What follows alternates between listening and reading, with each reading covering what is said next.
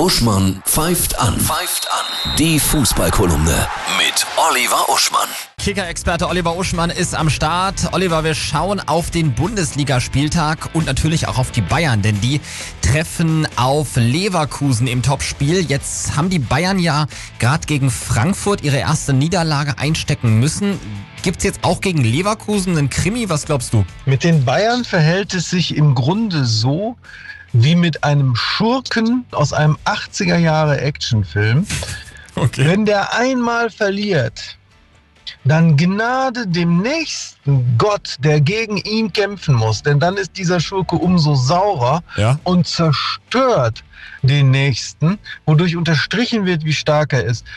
Und der Einzige, der ihn wirklich besiegen kann, ist der Held des Films, von dem man am Ende davon ausgehen kann, dass er obsiegt. Und da muss man sich fragen, ob das bei Bayer Leverkusen bezüglich der Bundesliga gegeben ist. Ich glaube eher nicht, daher werden die Bayern hier souverän gewinnen. Okay, alles klar. Und spannend ist ja auch der Blick auf den BVB, denn gegen Mainz müssen die ran am Samstag. Und in dem Duell sind in den letzten Jahren so unglaublich viele Tore gefallen. Das ist schon krass. Gibt's auch diesmal ein Torfestival? Was glaubst du? Ein Torfestival erwarte ich nur insofern, als dass die Dortmunder die derzeit starken Mainzer trotzdem klar besiegen werden. Und warum?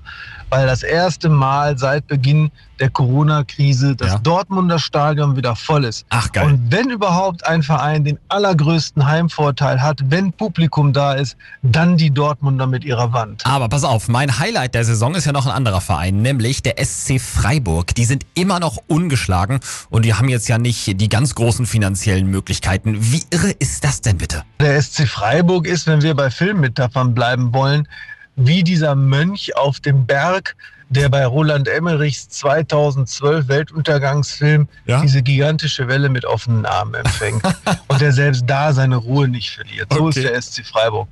Sie sind immer orientiert Mhm. an Teamarbeit, an einer super motivierten, vernünftigen Sportpolitik und sie lassen sich von ihrem Weg nicht abbringen, egal ob er dann mal in die internationalen Plätze führt Ja. und mal in den Abstiegskampf. Und Christian Streich, der ungefähr zur Zeit, als Kant seine Kritik der reinen Vernunft verfasste, dort Trainer wurde, wird es auch noch sein, wenn wir den Mars besiedeln. Und das gibt Sicherheit. Und pass auf, Oliver, heute Abend ja auch ein Highlight in der zweiten Liga, ein echter Bundesliga-Klassiker, Hannover 96 gegen Schalke 04.